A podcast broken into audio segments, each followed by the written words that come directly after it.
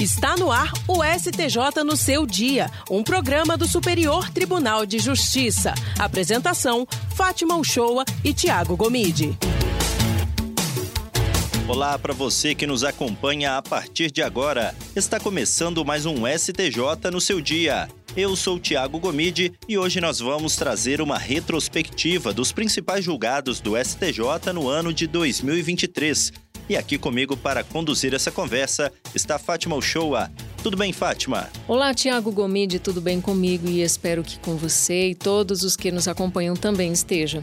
Bem, hoje a gente vai relembrar julgados marcantes do Tribunal da Cidadania e para isso vamos conversar com o redator do portal de notícias do Tribunal, Francisco Souza, que produziu uma reportagem especial bem completa com casos emblemáticos e que foi publicada no portal do Superior Tribunal de Justiça.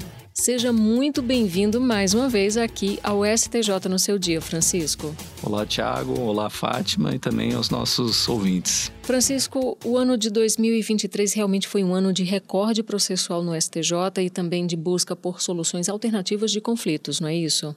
É, o Superior Tribunal de Justiça em 2023, o último levantamento que a gente tinha de novembro, é, já tinha superado o recorde do tribunal de 2021. E a expectativa, dependendo de como for os últimos dias do ano, é da chegada de mais de 465 mil processos até 31 de dezembro. É uma marca muito significativa para o tribunal e, como você mesmo disse, acaba forçando para que o tribunal procure formas de dar conta de toda essa demanda processual. É, em meio à avalanche de processo, o tribunal julgou diversos casos é, de relevância para a construção da jurisprudência nacional, seja na questão dos recursos repetitivos e também investiu bastante na desjudicialização e em soluções alternativas de conflitos. Um caso bem conhecido da população que a gente destaca no texto foi a homologação de um acordo em junho conduzido pelo ministro Paulo Sérgio Domingues, entre o Conselho Administrativo de Defesa Econômica, o CAD, e a Nestlé Brasil, e sobre a compra da Nestlé da Chocolates Garoto. E era uma disputa que já vinha perdurando na justiça por 18 anos a questão da aquisição da Chocolates Garoto. E nos termos do acordo, em razão da compra da Garoto, a Nestlé se comprometeu a não adquirir, pelo prazo de cinco anos, outras empresas ou ativos que representem mais de 5% do mercado brasileiro de chocolates. Esse foi um exemplo, pegando um caso conhecido da população, mas de várias tentativas e acordos ao longo do ano feitos pelo tribunal além de acordos institucionais para redução de processos aqui no STJ. De forma geral, Francisco, que casos analisados pela Corte Especial do STJ que você destacou na sua reportagem? Foi desde o direito processual até casos que envolviam governadores e desembargadores, correto? É isso. Entre os vários casos, o que a gente deu o primeiro destaque foi um julgamento na Corte Especial que discute a utilização da taxa Selic para correção de dívidas civis. Esse caso é importante não só pela afirmação de um precedente, mas porque vai ser uma coisa muito comum no Judiciário Nacional e para todas as pessoas que porventura tenham um processo tramitando na Justiça que tenha algum pagamento de indenização ou dívida, porque esse entendimento vai valer para todos os casos daqui para frente. Então é um julgamento de muita importância feito na Corte Especial. Começou em março, o relator desse caso é o ministro Luiz Felipe Salomão, e ele votou contra a utilização da taxa básica nesses casos. Para ele, a Selic não, não é adequada para ser utilizada com fins de correção monetária e juros de mora nas dívidas civis, que são né, duas coisas separadas que a gente tem nesse outro modelo. Como ele deu como exemplo uma indenização por danos morais que é o caso discutido no julgamento. Depois tivemos um pedido de vista e a apresentação de um voto divergente pelo ministro Raul Araújo em junho. E o julgamento depois foi suspenso com pedido de vista regimental do relator.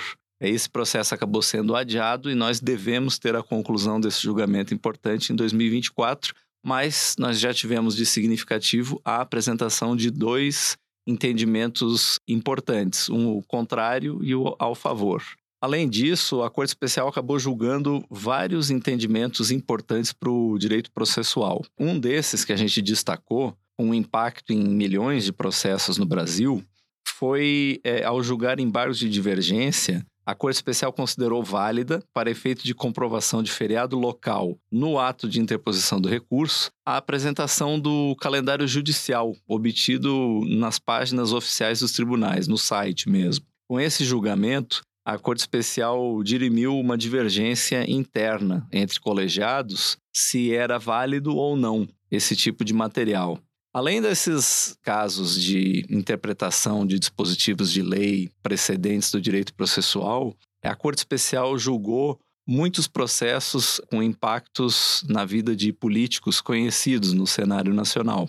É um exemplo desses que a gente destaca foi uma decisão da Corte em maio por maioria que os ministros decidiram que a investigação sobre o atual governador do Rio de Janeiro, Cláudio Castro, em um processo que apura a suposta compra superfaturada de respiradores artificiais e outros equipamentos médicos durante a pandemia da Covid-19, esse caso vai continuar sendo julgado no STJ.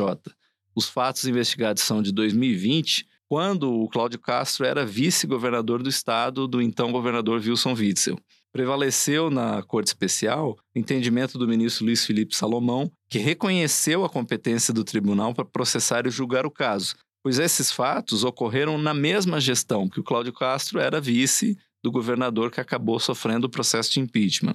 E outro governador é, julgado, pelo menos teve um caso analisado pela Corte Especial, foi o governador do Acre, o Gladson Cameli. No final de novembro, a pedido do Ministério Público Federal, a ministra Nancy Andrighi determinou a suspensão do sigilo sobre o processo em que o governador do Acre e outras 12 pessoas foram denunciadas por uma série de crimes relacionados a irregularidades em licitação e na execução de contrato com uma empresa privada. E, nesse caso, além da abertura de ação penal, o MPF pede que o governador seja afastado do cargo até o fim da instrução criminal. Então, são dois casos polêmicos de repercussão nacional e que vão continuar tendo desdobramentos ao longo de 2024. Eles fazem parte da nossa retrospectiva porque iniciaram em 2023, mas são casos que a Corte Especial ainda vai analisar, como esse pedido aí de afastamento e outras medidas contra o governador do Acre ao longo de 2024.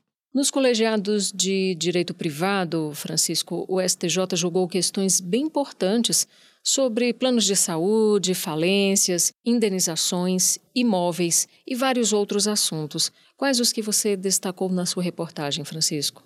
Nós começamos fazendo destaque pelo julgamento de recursos repetitivos, pela importância que eles acabam tendo no direito nacional.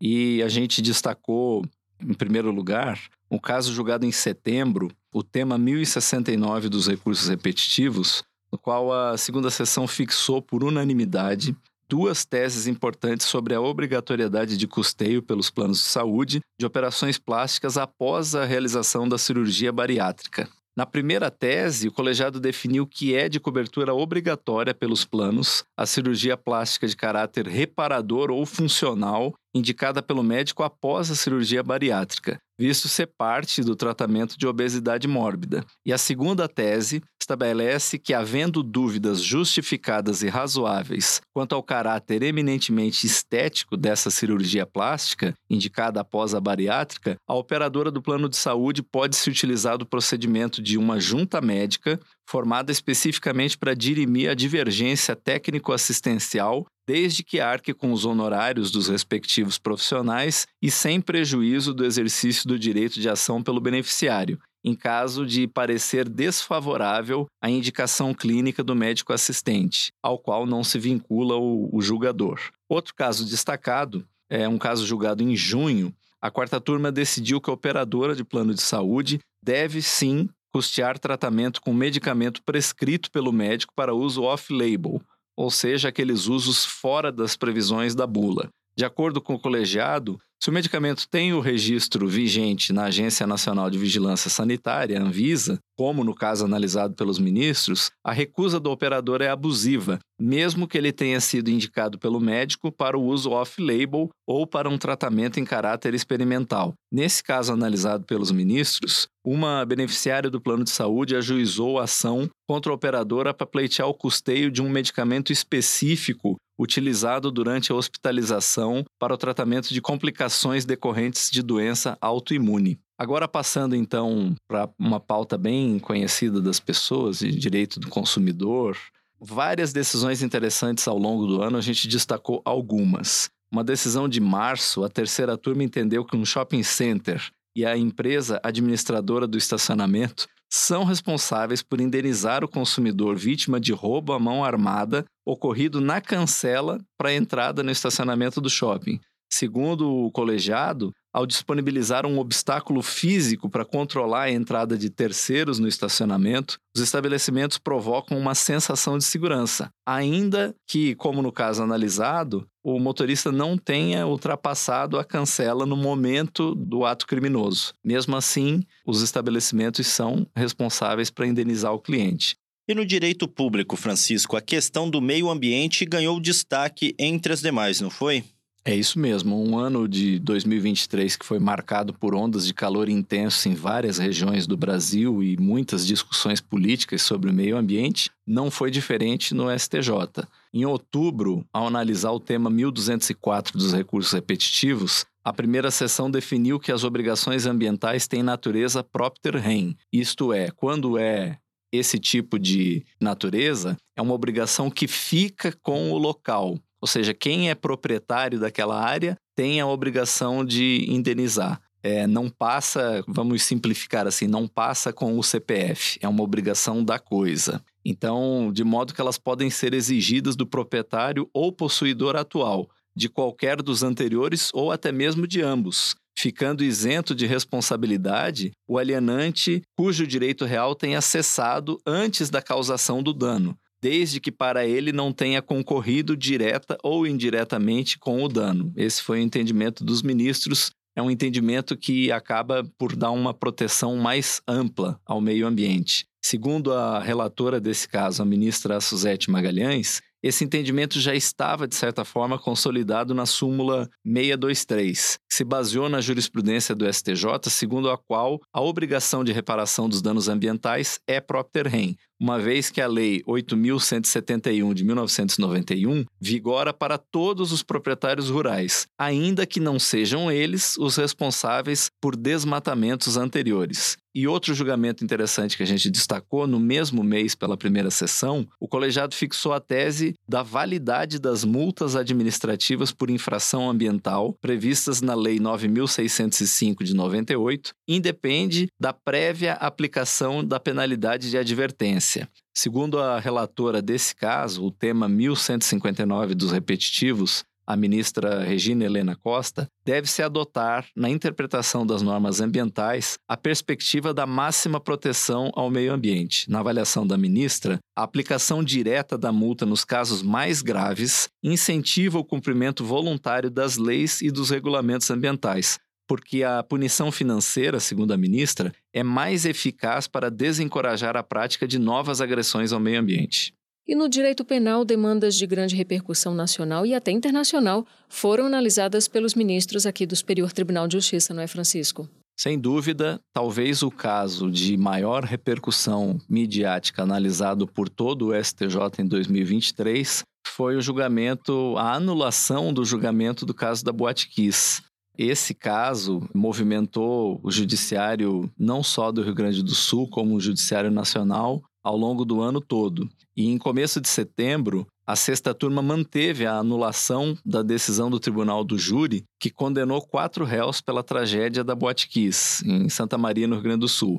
A sexta turma considerou, por maioria, acompanhando a divergência inaugurada pelo ministro Antônio Saldanha Palheiro, negando provimento ao recurso do Ministério Público Estadual. O ministro explicou que, em se tratando de uma questão do Tribunal do Júri, cujo julgamento é feito por juízes leigos, quanto mais controvertido for o processo, maior deve ser o cuidado na observância da legalidade estrita. Então, o ministro considerou que foi correta a anulação desse julgamento, considerando todos os, os, detalhes envolvidos. O Tribunal de Justiça do Rio Grande do Sul, quando anulou esse júri popular, ele citou quatro motivos principais: irregularidades na escolha dos jurados, inclusive com a realização de um sorteio fora do prazo previsto pelo Código de Processo Penal. O segundo ponto, a realização durante a sessão de julgamento de uma reunião reservada entre o juiz presidente do júri e os jurados, sem a participação das defesas ou do Ministério Público. Um terceiro motivo seria ilegalidades na elaboração dos quesitos. E o último motivo citado, a suposta inovação da acusação na fase de réplica. Então, por todos esses motivos, o julgamento foi anulado e o STJ, por maioria, manteve essa anulação.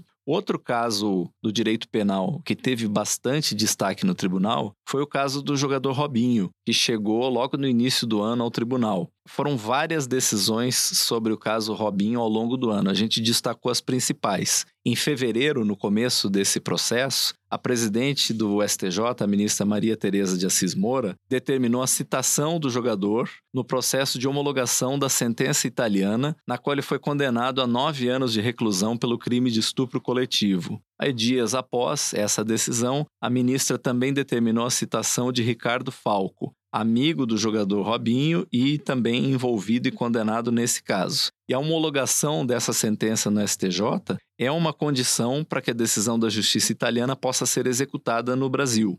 Ambos foram condenados na Itália à mesma pena pelo mesmo crime. No STJ, os procedimentos para homologação da sentença são os mesmos, tanto para o Robinho como para o amigo dele. Depois desses despachos da presidência determinando a citação, o caso foi despachado para um dos ministros da Corte Especial, conforme o regimento do STJ.